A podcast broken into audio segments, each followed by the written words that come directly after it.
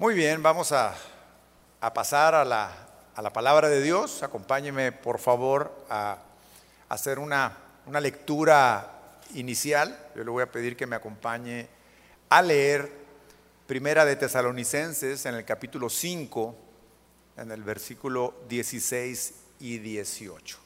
Si usted no trae una, una, Biblia, bueno, este, le vamos a proyectar aquí en la, en la pantalla para que nos siga en la, en la lectura y además de escucharla la esté leyendo y entonces podamos percibir mucho más fuerte la, la, la, palabra. Recordemos que la palabra de Dios es, es la única que transforma nuestra, nuestra alma.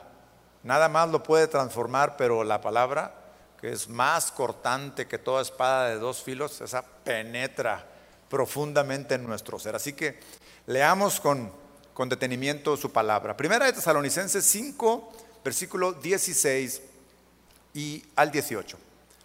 Dice así, estén siempre gozosos, oren sin cesar, den gracias en todo, porque esta es la voluntad de Dios para ustedes en Cristo Jesús.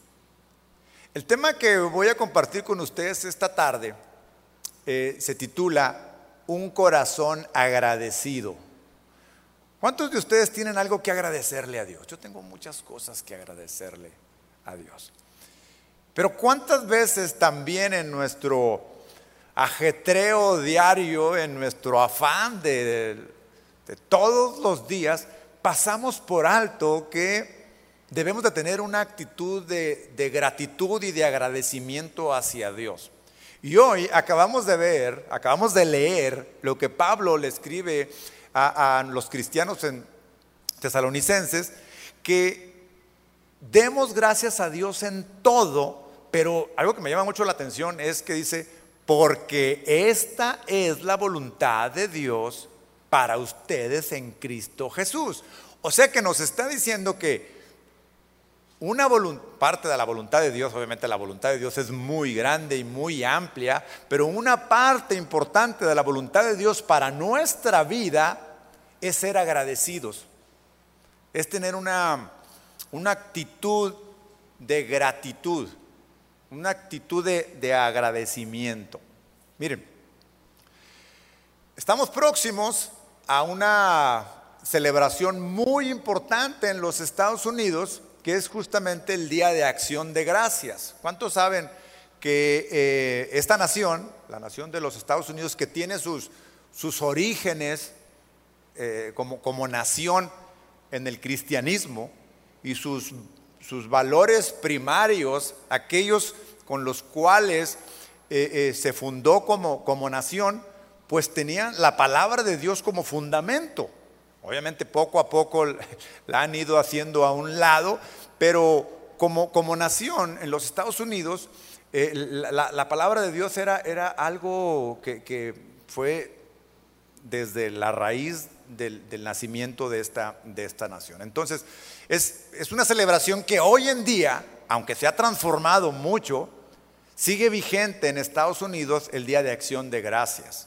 Será la, próxima semana, bueno, la próxima semana, el, próximo jueves, por lo regular, estas, bueno, siempre ellos tienen establecido que esta celebración sea el último jueves del mes de noviembre, lo que ellos le llaman el, el Thanksgiving.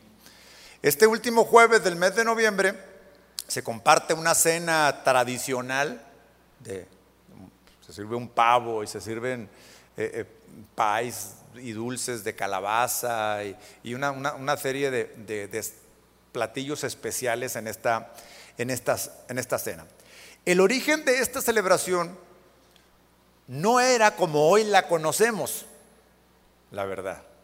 Se ha transformado mucho. Originalmente el Día de Acción de Gracias era una fiesta religiosa. El centro de esta, de esta fiesta era justamente agradecer a Dios.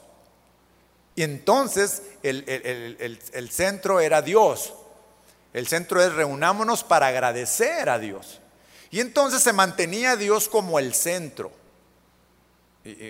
Para mostrar eh, en comunidad, en familia, no solamente era en familia porque, por ejemplo, en aquellos tiempos en donde había, eh, este, vivía, la gente vivía en, poblaciones rurales, se dedicaban a la agricultura, a la ganadería, y entonces los, los patrones, los dueños de la hacienda o los dueños del rancho, participaban de esa cena no solamente la familia, sino que los trabajadores se sumaban a esta celebración porque el, motivo de agradecimiento era agradecer a Dios justamente por el tiempo que les permitió trabajar la tierra y el beneficio que recibieron con la, con la cosecha o con todo esto que ellos...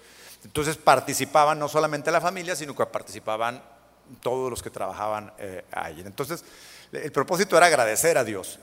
Y el centro de esta celebración era Dios. Las acciones específicas eran una oración y compartir alimentos. Y, podrá parecer algo simple y algo sencillo, pero la verdad es que es algo muy profundo. Es algo que tiene un, significado muy importante, porque en el momento de agradecer, en la forma de manifestar el carácter de gratitud, pues había también una enseñanza hacia los hijos y había también una manifestación de humildad, es decir, reconocemos que no es mi capacidad, sino reconocemos que es tu gracia, es tu bendición y entonces nos reunimos y agradecemos. Y así inició esta, esta celebración. Con el tiempo ha ido cambiando.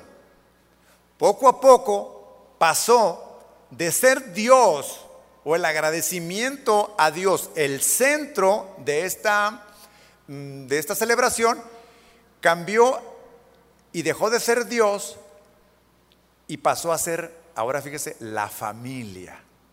¿Sí? La familia era, era el, motor, el, motivo de reunión. De hecho, hoy en día eh, eh, está establecido en los Estados Unidos que sea un día de asueto.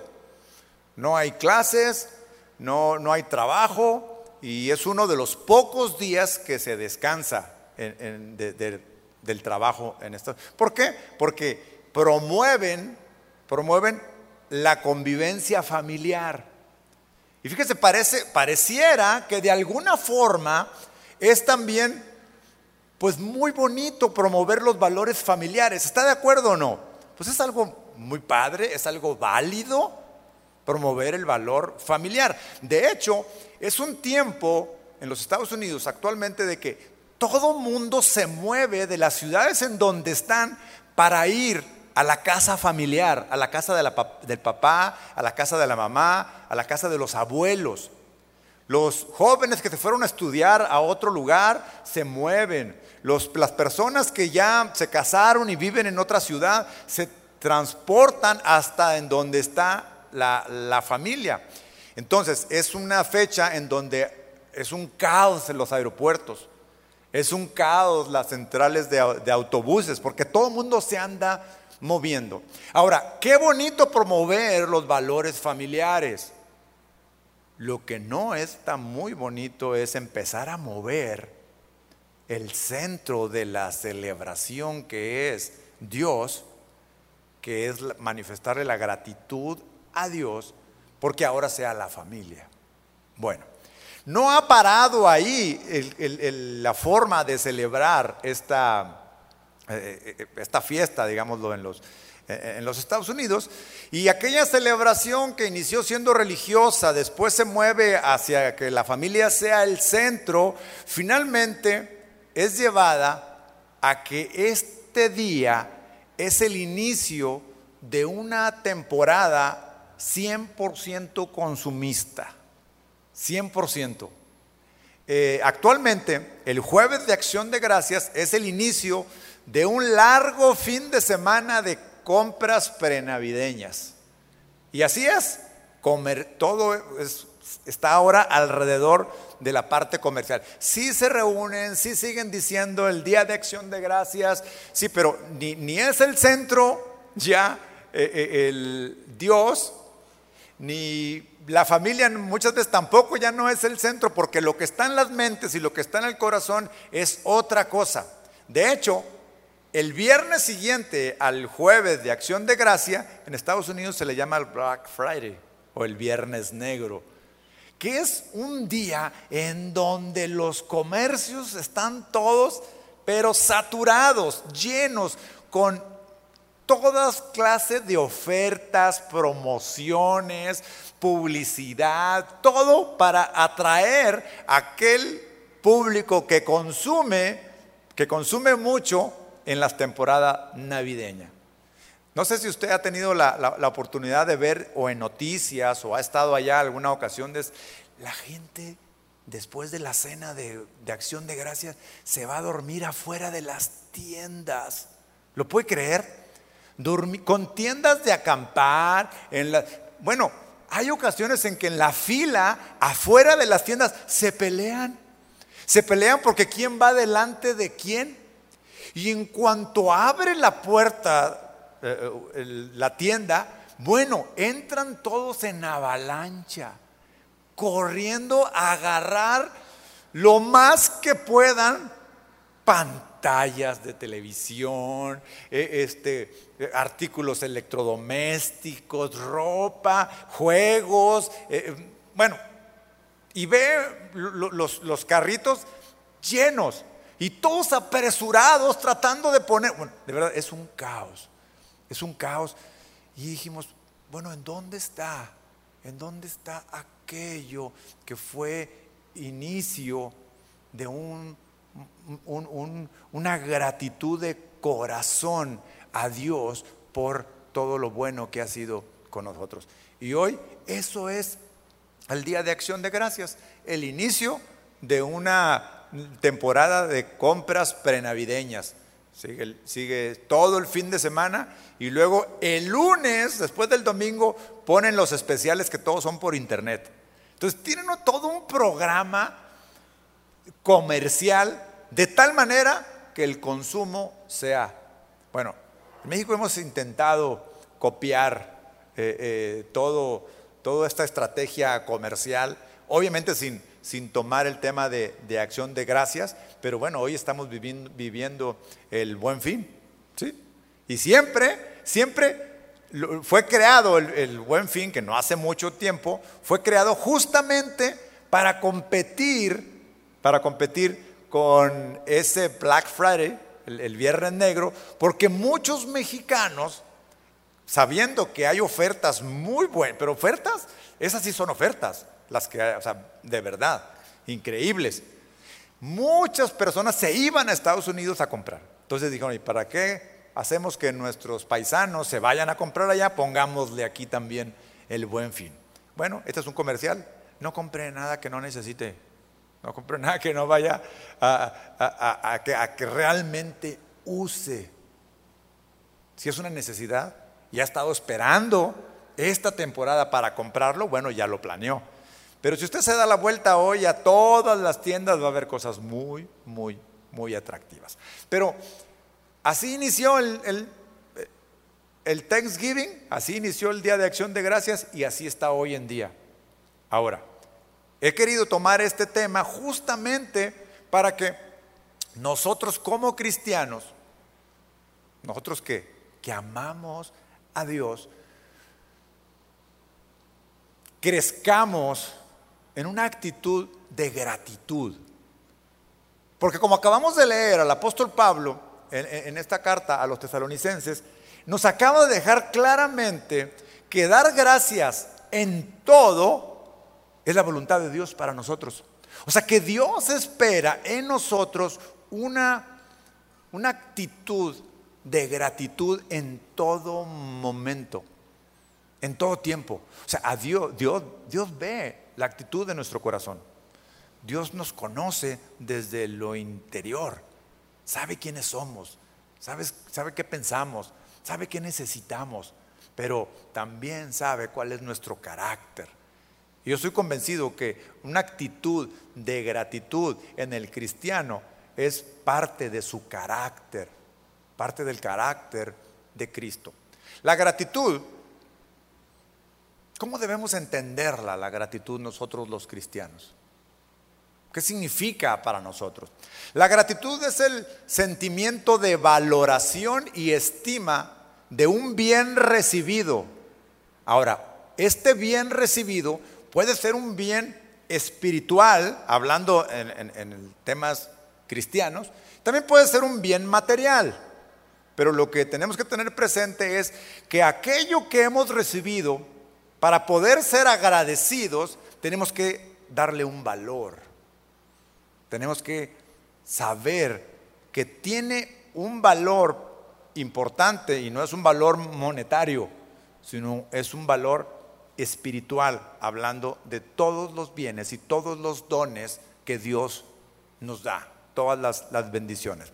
Entonces, esta, esta gratitud, ese sentimiento de valoración, se expresa en el deseo voluntario de corresponderlo, de corresponder de alguna forma, pero ¿cuántos saben que a Dios no le podemos pagar nada de lo que Él hace por nosotros? ¿Cómo? ¿Cómo le pagamos?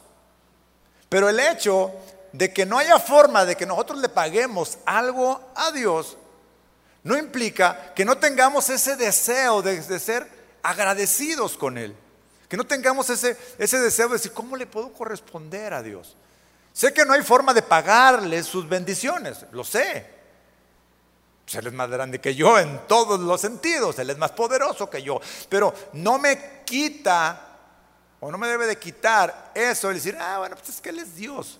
¿Qué necesita? Dios no necesita nada, pero quiere nuestro corazón. No necesita nada, pero quiere nuestro corazón. Y es ahí en donde el corazón que Él quiere es un corazón agradecido como parte del carácter de Cristo. Entonces se expresa en el deseo voluntario de una correspondencia. Esa correspondencia puede ser a través de palabras o a través de un gesto. Entonces, la acción de gracias empieza con con un simple gracias, es decir, con una simple palabra, con una expresión. Pero si no somos capaces de expresar esta simple palabra, es porque no la sentimos, es porque no le hemos dado el valor a aquello que hemos recibido de parte de Dios. La gratitud debe nacer del corazón, se debe sentir, debe de nacernos, debe ser algo que, nos, que nos brote de manera natural. No debería ser algo que, que, estemos empujando, como usted recuerda cuando a nuestros hijos eh, eh, que eran chiquitos y les decíamos, ¿cómo se dice, mi hijo?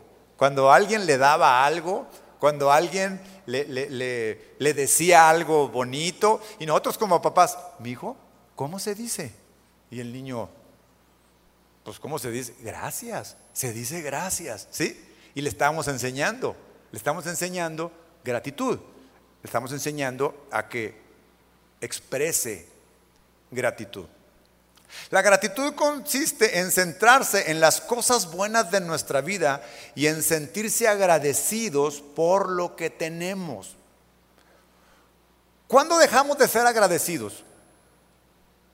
Cuando dejamos de pensar en las bendiciones que hoy tenemos y empezamos a pensar en aquello que no tenemos, en aquello que deseamos.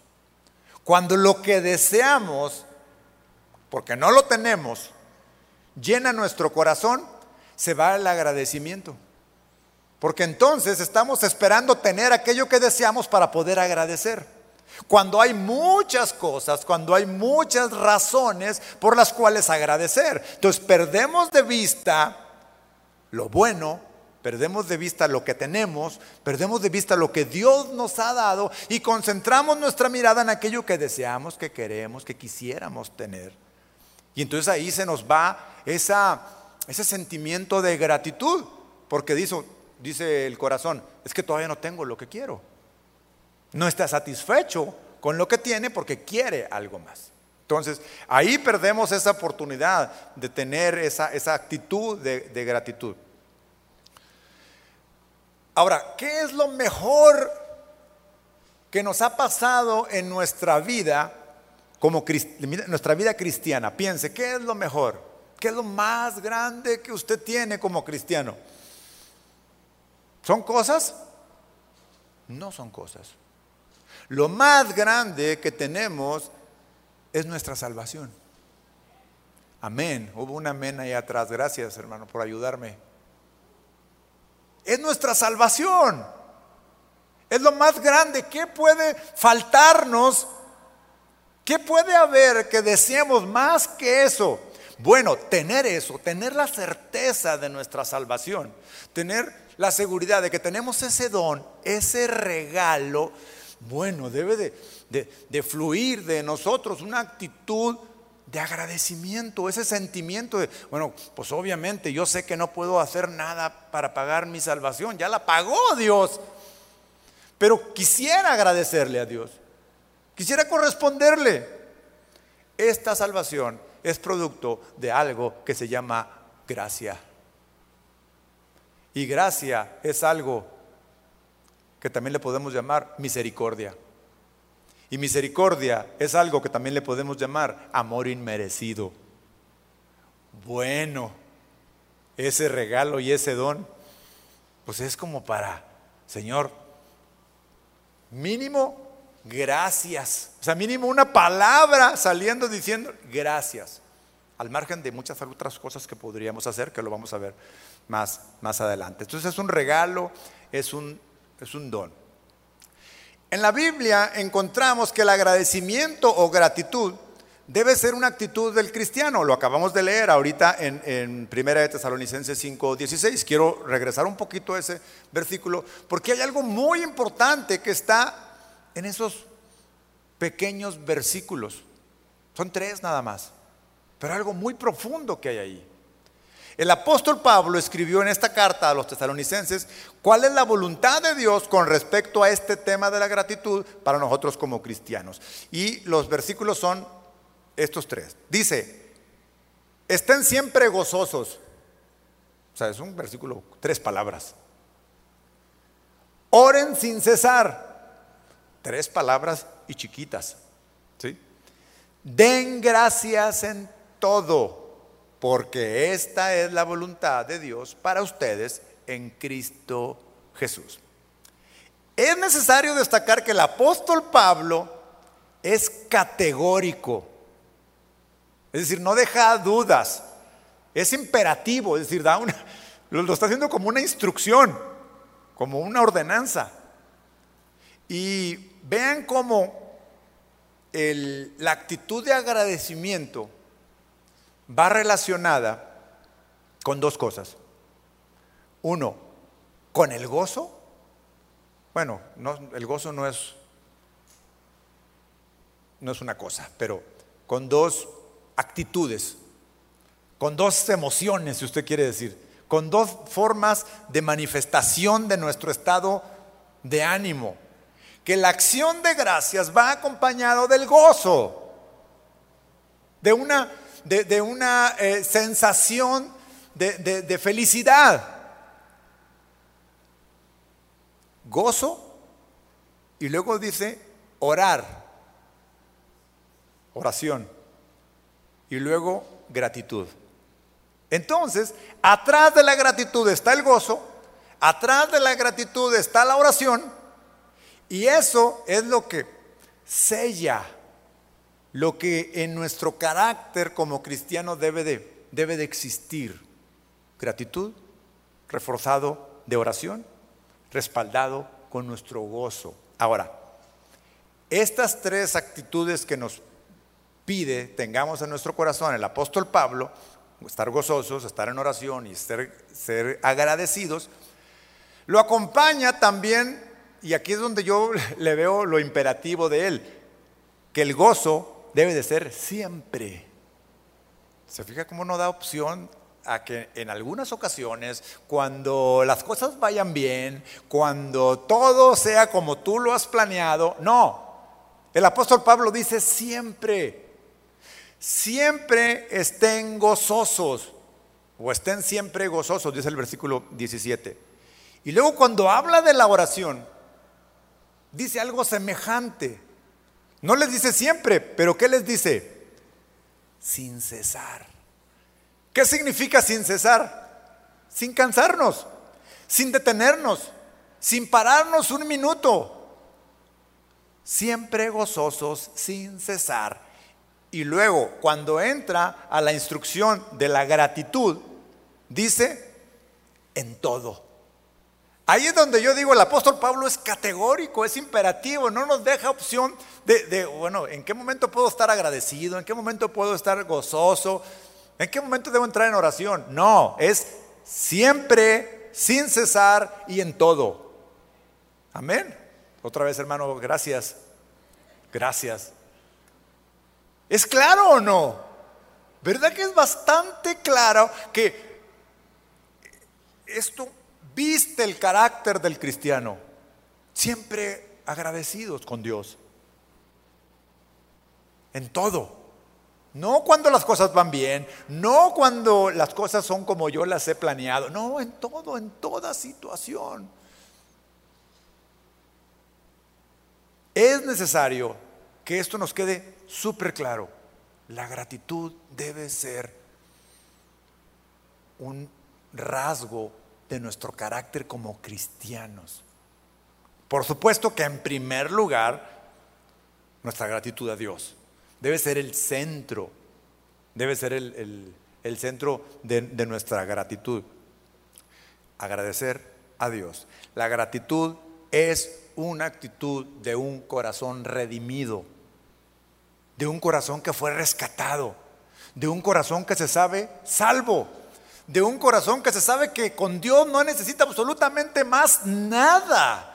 Y es por eso, cuando tenemos esa conciencia, cuando tenemos esa certeza, es por eso que podremos estar siempre gozosos en toda situación, en toda circunstancia. Y luego, enseguida dice, orando sin cesar.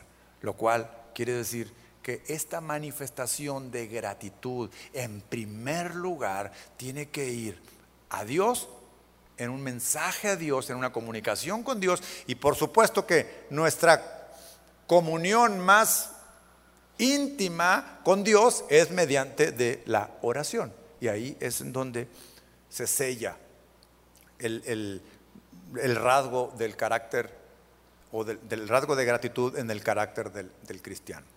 La gratitud entonces asociada al gozo, pero el apóstol Pablo no solamente le, escribió esto, este tema a los tesalonicenses, de hecho lo escribió en varias de sus cartas y otra eh, que, que encontré en donde también el apóstol Pablo es muy insistente en este tema de la, de la gratitud, es en la carta que le escribió el apóstol a los filipenses. Entonces, cuando leemos Filipenses capítulo 4, encontramos lo siguiente. 4 en el versículo 4. Regocíjense en el Señor siempre. Bueno, este es un tema que Pablo le fascina, ¿no? Regocíjense. ¿Se acuerdan del gozo en la carta de Tesalonicenses? ¿Y qué decía siempre? Siempre insiste el apóstol Pablo. Regocíjense en el Señor siempre. Otra vez lo diré. Bueno, si Él lo dice otra vez es porque quiere dejarlo súper claro. Regocíjense. La bondad de ustedes sea conocida de todos los hombres. El Señor está cerca. Por nada estén afanosos. Antes bien, en todo mediante oración y súplica con acción de gracias. Nuevamente, el apóstol Pablo asociando la gratitud con el gozo, con la oración, pero hay algo que me llamó mucho la atención más adelante. Dice, por nada estén afanosos, antes bien en todo, mediante oración y súplica, con acción de gracias, sean dadas a conocer sus peticiones delante de Dios. Mire el versículo 7. Y la paz de Dios, que sobrepasa todo entendimiento, guardará sus corazones y sus mentes en Cristo Jesús. Bueno, ahora el apóstol Pablo está asociando algo más al gozo, a la oración y a la acción de gracias. Y le está asociando la paz de Dios. Dígame si el momento más difícil para estar con una actitud de agradecimiento es cuando uno está en, aflicción, ¿no? Cuando está en aflicción, ay, Señor, quisiera darte gracias. Bueno, pues la Biblia nos enseña que en todo momento, aún en momento de aflicción. Entonces ahí es donde el carácter, ahí es donde el carácter entra en acción, el carácter forjado de acuerdo a Cristo. En tiempos difíciles también. Porque en esos tiempos difíciles es cuando necesitamos algo muy importante que se llama la paz de Dios. Que en el versículo 7 el apóstol Pablo dice, y la paz de Dios que sobrepasa todo entendimiento, ¿cómo es que esta paz de Dios sobrepasa todo entendimiento? Es cuando la, gente dice, bueno, este hombre, esta mujer, ¿cómo es que está en, en tanta paz si tiene a su marido ahí en el ataúd? Si tiene a su hijo que no saben dónde está. Y, la gente y el mundo dice, pues no entiendo. Pues sobrepasa todo entendimiento. Porque este cristiano, este hombre, esta mujer, tiene la paz de Dios justamente porque tiene una actitud de agradecimiento. Porque sabe que en cualquier circunstancia Dios es por sobre todo. Y viene esto que se llama la paz de Dios. Pero fue motivo de que yo siguiera estudiando un poquito más cuando leí más adelante que dice que sobrepasa todo entendimiento, dice, y guardará sus corazones.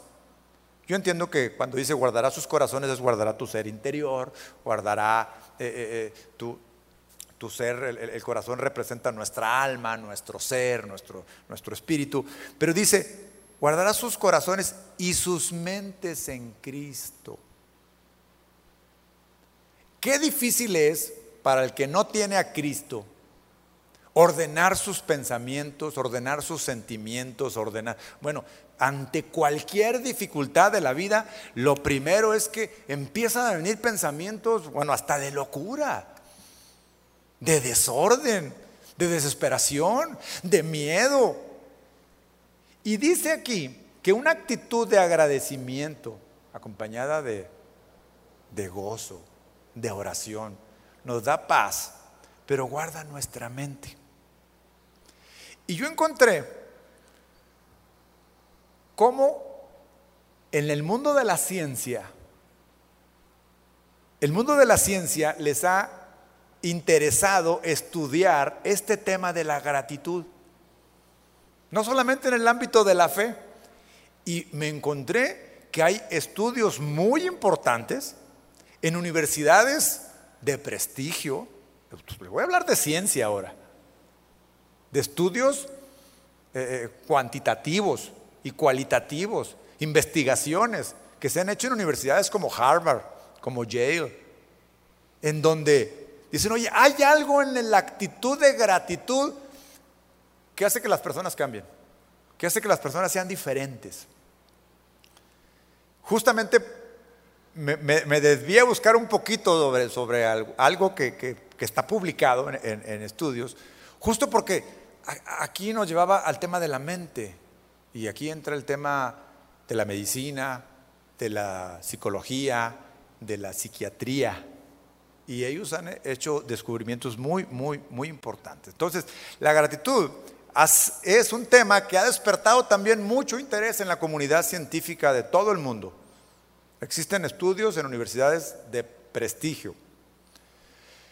Harvard Mental Health Letter es una publicación que se hizo en la Universidad de, de Harvard. Dicen ellos que la gratitud es una apreciación de lo que una persona recibe, ya sea tangible o intangible. Con gratitud las personas reconocen la bondad en sus vidas. En el proceso, las personas generalmente reconocen que la fuente de esa bondad yace, al menos parcialmente, fuera de ellas mismas. O sea, que no son ellos los buena onda cuando hay gratitud. Como resultado, la gratitud también ayuda a las personas a conectarse, mire esto, a algo más grande que ellas mismas como individuos. Ya sea a, conectar, a conectarse con alguien, otras personas, con la naturaleza, y luego dicen, o con un poder superior. Bueno, no quieren decir Dios, son científicos, pero dicen, hay algo más grande, no sé qué es la naturaleza, es un poder más grande que hace que esas personas, cuando tienen eh, eh, esa gratitud, se conectan, se relacionan con eso otro. La gratitud, dicen ellos, también está relacionada con un mejor estado de salud, tanto física como emocional. Mire, qué interesante. Una actitud de gratitud nos ayuda.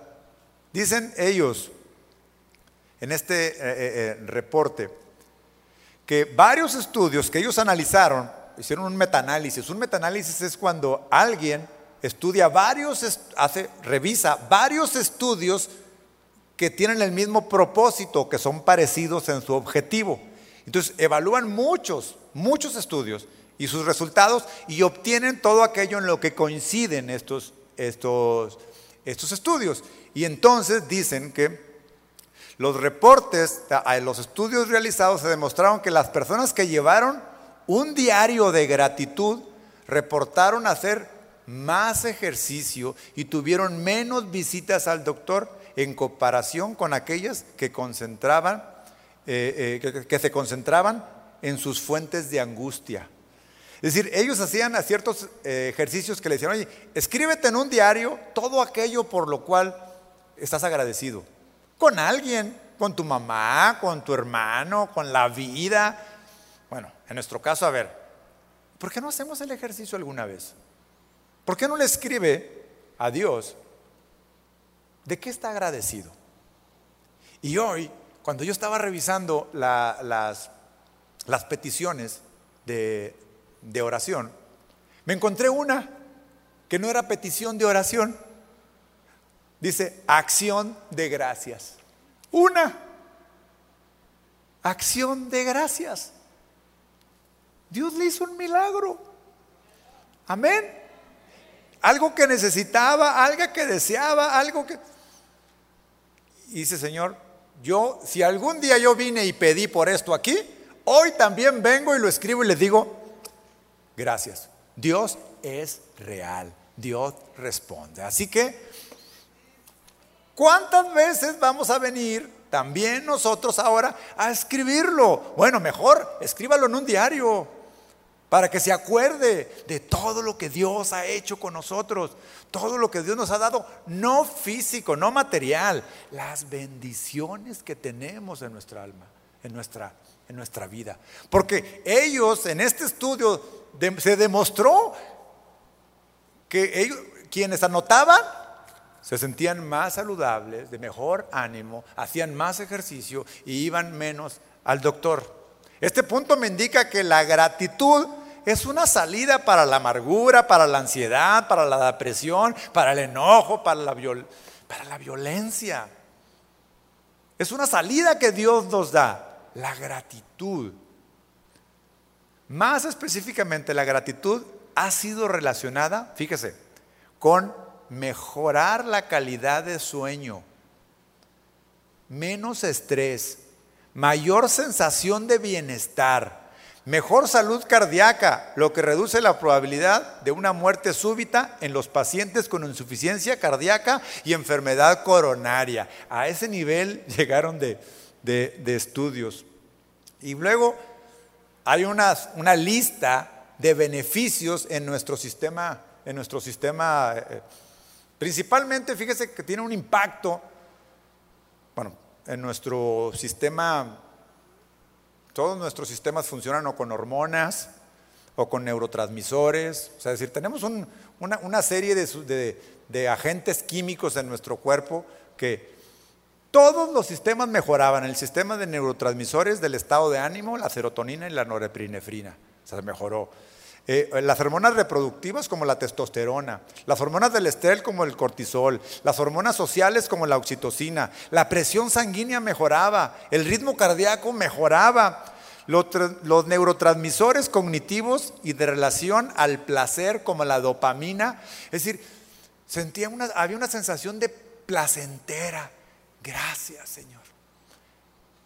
Y ellos estudiaron que esa sustancia, que es la dopamina, que es, que es la, que se encarga del placer, pues se desarrollaba más. Y por eso se sentían eh, eh, muy, muy agradables. Y el azúcar en la sangre. Entonces, todos nuestros sistemas vitales funcionan por el balance de hormonas y neurotransmisores.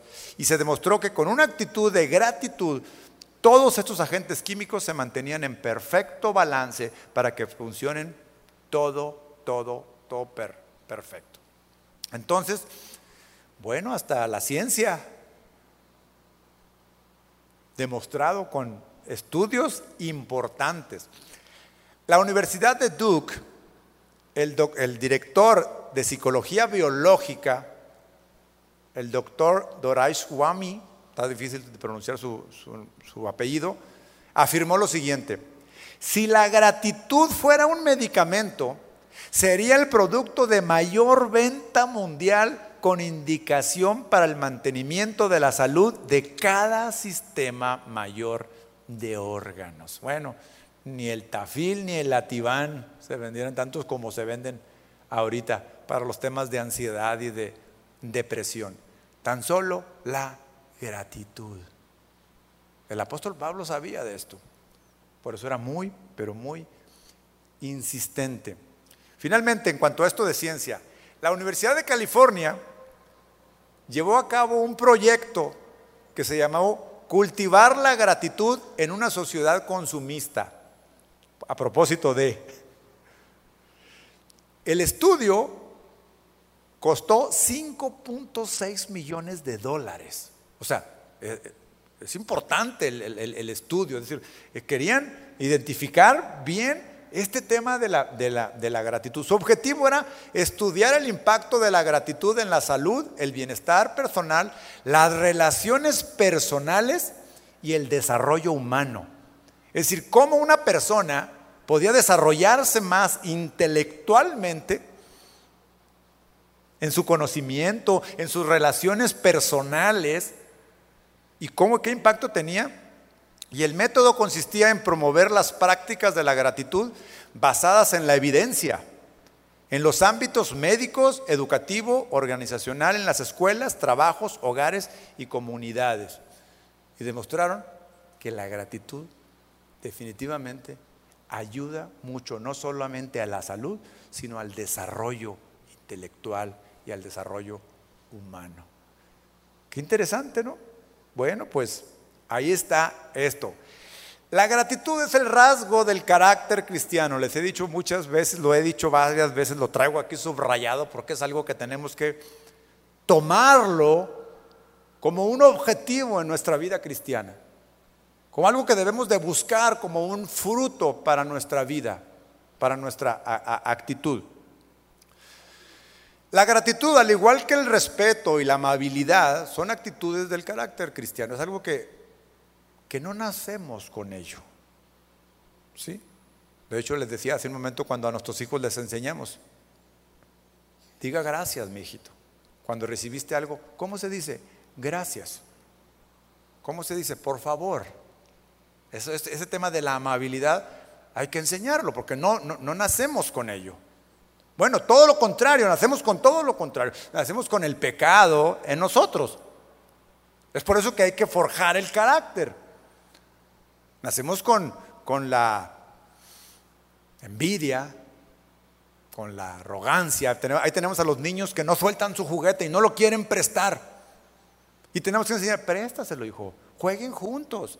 ¿Por qué? Porque en el corazón viene, en el paquete ya, de cuando nacimos, con nuestro fruto del, del, pecado, no nuestro, porque somos inocentes cuando somos niños, pero sí el fruto del pecado que traemos de nuestros padres originales, Adán y Eva. Entonces es necesario enseñarle. Nuestros hijos aprendieron a decir gracias, nosotros aprendimos a decir gracias. Cuando somos niños, pero no aprendemos a sentirlo, no aprendemos a apreciar la gracia de Dios cuando nuestros hijos nos están diciendo. Eso lo desarrollamos cuando conocemos a Dios. Entonces, mucho que le enseñemos a nuestros hijos, mucho que nos enseñaron, diga gracias, diga por favor, sea amable, pida las cosas, de, manifieste gratitud. Pues mecánicamente lo hacen, mecánicamente lo hacen, lo aprendimos, pero no aprendimos a sentir desde adentro y a vivir desde adentro algo que no tenemos. Pero cuando Cristo viene a nuestra vida, ahí pasa el milagro más grande y más maravilloso, que era cuando yo les preguntaba, a ver, ¿qué es lo más grande que usted tiene? ¿Qué es lo más grande que tenemos como cristianos? Nuestra salvación, Cristo en nuestro corazón. Entonces, esa gratitud que ahora sale del carácter cristiano, no es nuestra, es de Él. Él que vive ahí, Él que habita en nosotros, pone en nosotros ahora el querer por el hacer por su buena por su buena voluntad. Entonces, eso pasa realmente hasta que conocemos a Dios. De otra forma, la gente puede ser amable, puede ser agradecida, pero es aprendido mecánicamente. Cuando Dios viene y nos transforma, es entonces, es entonces que ese sentimiento, ese sentir, no es nuestro, es de Dios. Es Él el que lo pone. Es mediante la gratitud que el cristiano demuestra su firmeza en la fe en Dios. Acompáñame a leer otra carta del apóstol Pablo a los colosenses. Está muy interesante en el capítulo 2, versículos 6 y 7. Y en y este versículo 6 dice lo siguiente, por tanto, de la manera que recibieron a Cristo Jesús en el, el Señor, y empieza diciendo, empezamos leyendo, de la manera que recibimos al Señor, de la manera en que el Señor vive en nosotros, así como lo recibimos la primera vez, está diciéndonos. Por tanto, de la manera que recibieron a Cristo Jesús el Señor, así anden en Él. O sea, así caminemos en Él. Así como. Porque dice así anden. Pero así como.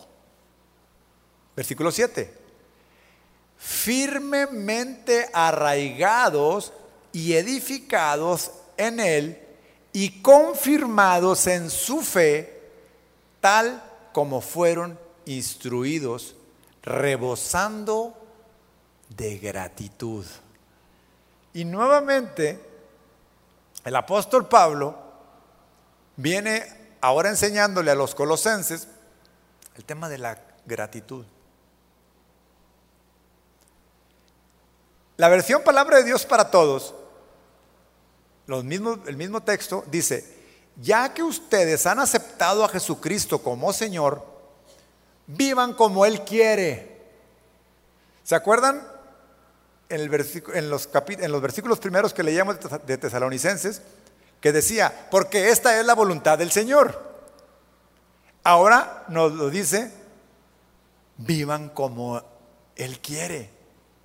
Construyan su vida sobre una base sólida, bien arraigada en Cristo. Fortalezcan su fe, vivan en la verdad que se les enseñó y siempre, siempre, siempre sean agradecidos.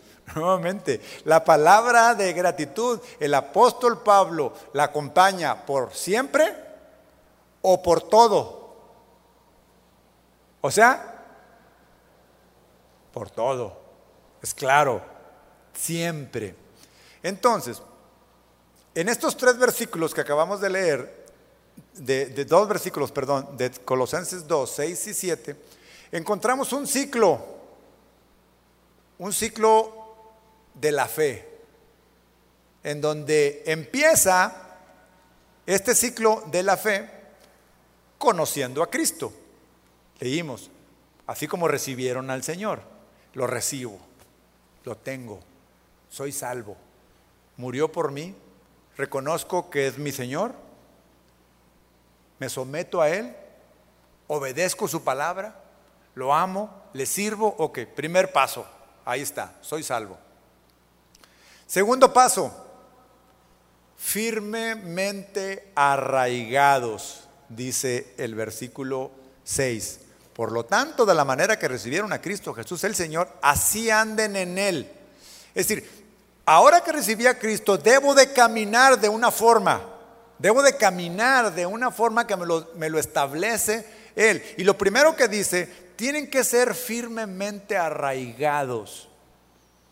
Usa una metáfora de la vida eh, del vegetal o de la vida de las plantas de la flora, arraigados, raíces.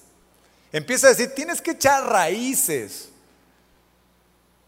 Tienes que empezar a mantenerte arraigado firmemente, porque las raíces, hermanos, las raíces del cristianismo, las doctrinas fundamentales del cristianismo, la, la verdad del Evangelio, es la que nos hace estar firmes en nuestra fe.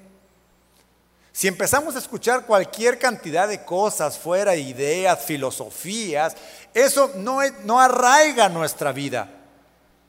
Simplemente empiezan a venir ideas, filosofías, eh, eh, ideologías, y, y no arraiga nada, porque son tantas cosas que impiden que nos estemos arraigando. Las raíces es lo que nos mantiene firmes al Evangelio.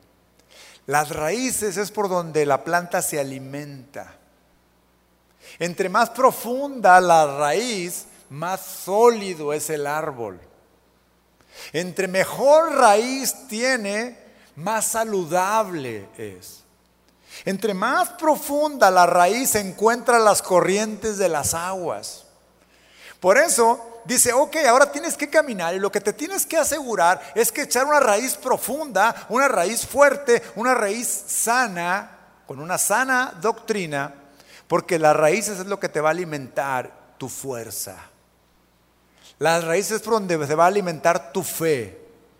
En las raíces es en donde está, las raíces sabe usted que no se ven, ¿verdad? Son íntimas, nadie las ve.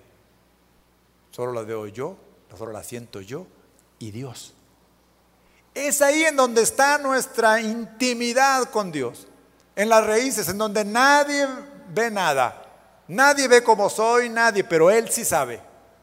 Él me entiende, Él me comprende, Él está ahí conmigo. Esas son mis raíces. Bueno, si nosotros estamos seguros que estamos echando raíces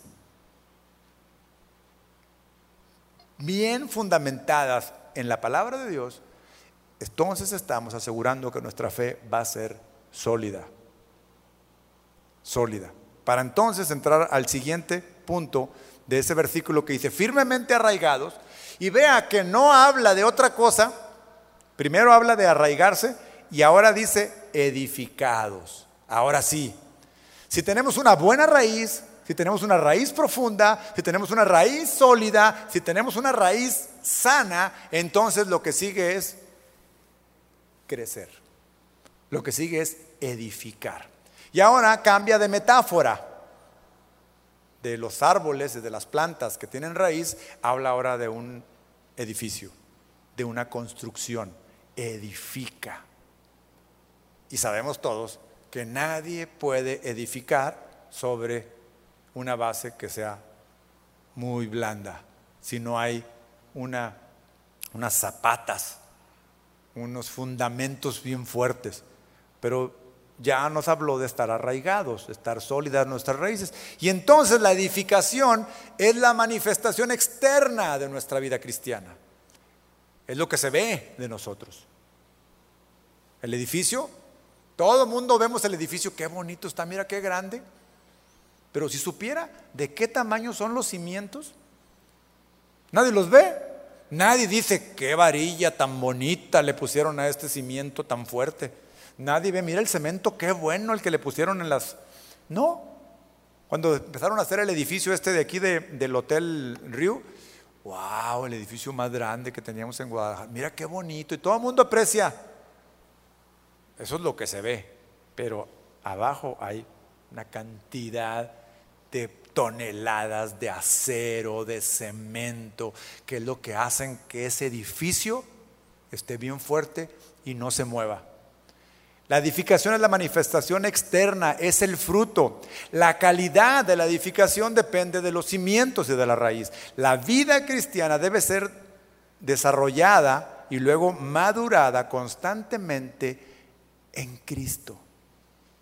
Entonces el apóstol dice, ok, ya recibieron a Cristo, anden conforme Él nos pide, como Él quiere, echen raíces fuertes, echen raíces sólidas y ahora sí, a dar fruto, a crecer a la manifestación externa lo que se ve. Luego les dice, confirmados. ¿Cómo nos confirmamos en nuestra vida cristiana? ¿Cómo se imagina usted que es nuestra confirmación?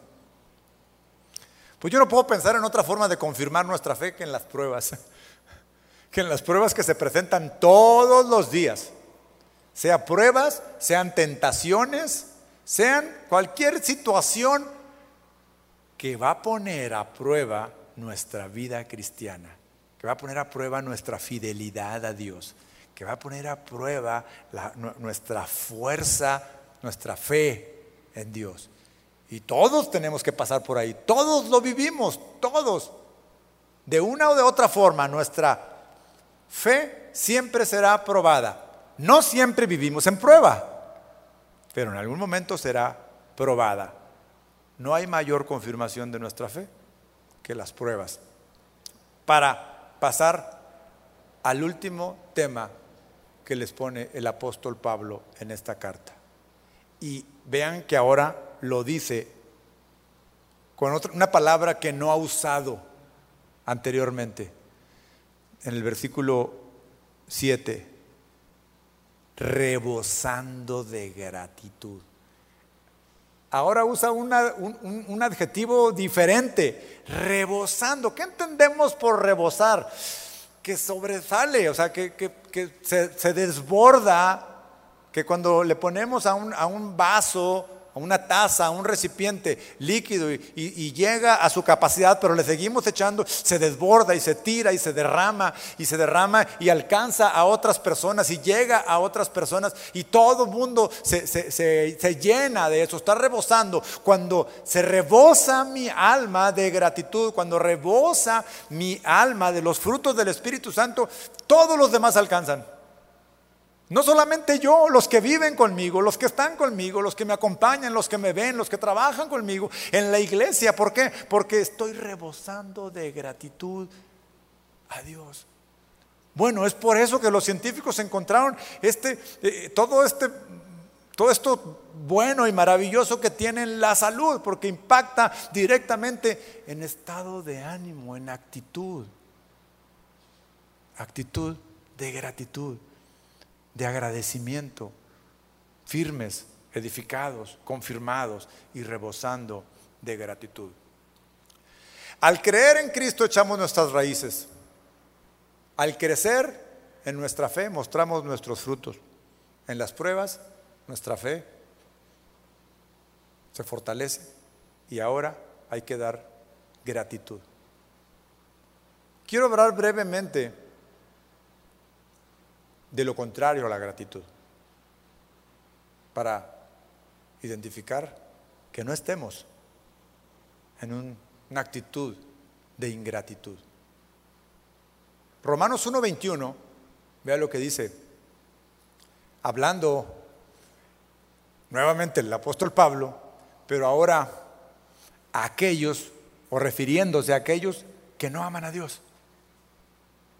Y lo que Dios ha hecho con, esa actitud de ellos. Dice, pues aunque conocían a Dios, está hablando de alguien que conocía a Dios, pues aunque conocían a Dios, no lo honraron como a Dios ni le dieron gracias, sino que se hicieron vanos en sus razonamientos y su necio corazón fue entenebrecido. No le dieron gracias. Se fueron amargando. Una situación de una de las manifestaciones más eh, eh, claras de la ingratitud es la amargura. es el, el quejarse. Bueno, ¿cuántas veces el pueblo de Israel en el desierto murmuró contra Dios?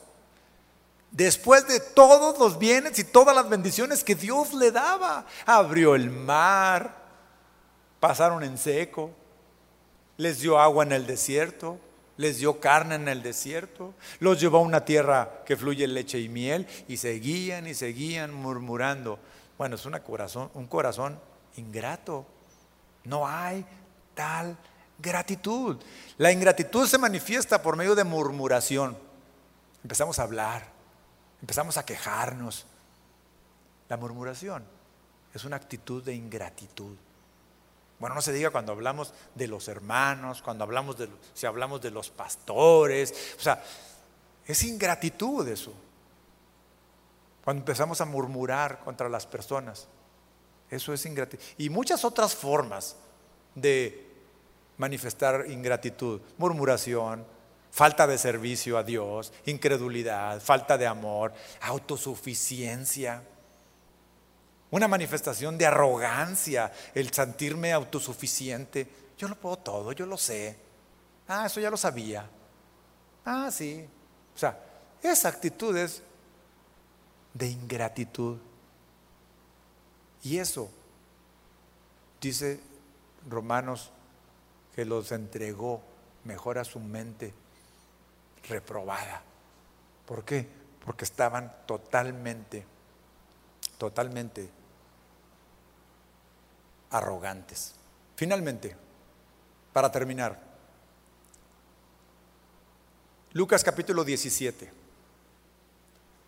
El Señor se encuentra caminando y le vienen al encuentro diez leprosos.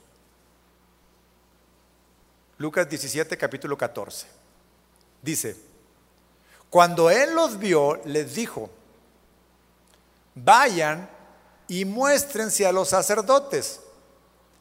Y sucedió que mientras iban, quedaron limpios. Esos eran los diez leprosos que se le acercaron. Y el Señor les dijo, vayan, muéstrense a los sacerdotes. Y ellos se fueron. Entonces uno de ellos, al ver que había sido sanado, se volvió glorificando a Dios en alta voz, cayó sobre su rostro los pies de Jesús y le dio gracias. Y este era samaritano. Jesús le preguntó, ¿no fueron diez los que quedaron limpios? ¿Y los otros nueve? ¿Dónde están? No hubo ninguno que regresara a dar gloria a Dios, excepto este extranjero. Entonces le dijo, levántate y vete, tu fe te ha sanado. Las estadísticas de la Biblia dicen que nueve de cada diez personas son desagradecidas, son ingratos. Reciben de parte de Dios y ni siquiera un gracias. Diez leprosos en la misma condición. A los diez los mandó con los sacerdotes, a los diez sanó y solo uno solo uno. Y el Señor lo recibe y preguntó por los otros nueve. ¿Dónde están los otros nueve? ¿Acaso no fueron también sanados? Todos fueron sanados, pero solo uno regresó. Asegurémonos que ese uno que regresó seamos nosotros. Asegurémonos que no vayamos dentro de los nueve que no regresaron a agradecer a Dios. ¿De qué le quiere agradecer hoy usted a Dios? A ver, para cerrar, ¿por qué no consideramos y decimos, Señor, hoy te quiero agradecer, hoy quiero hacer acción de gracias, hoy quiero manifestar, cierre sus ojos. y por un momento ponga en su corazón la lista de gratitud a Dios. Por un momento, pongámoslo en primer lugar, pero con el objetivo de mantenerla como una actitud diaria de nuestro corazón. Hoy te quiero agradecer, Señor. Hoy te quiero agradecer por salvarme, por sanarme. Hoy te quiero agradecer por lo que eres en mi vida. Hoy te quiero agradecer porque eres bueno. Hoy te doy gracias, Señor. Gracias, Padre. En el nombre de Jesucristo.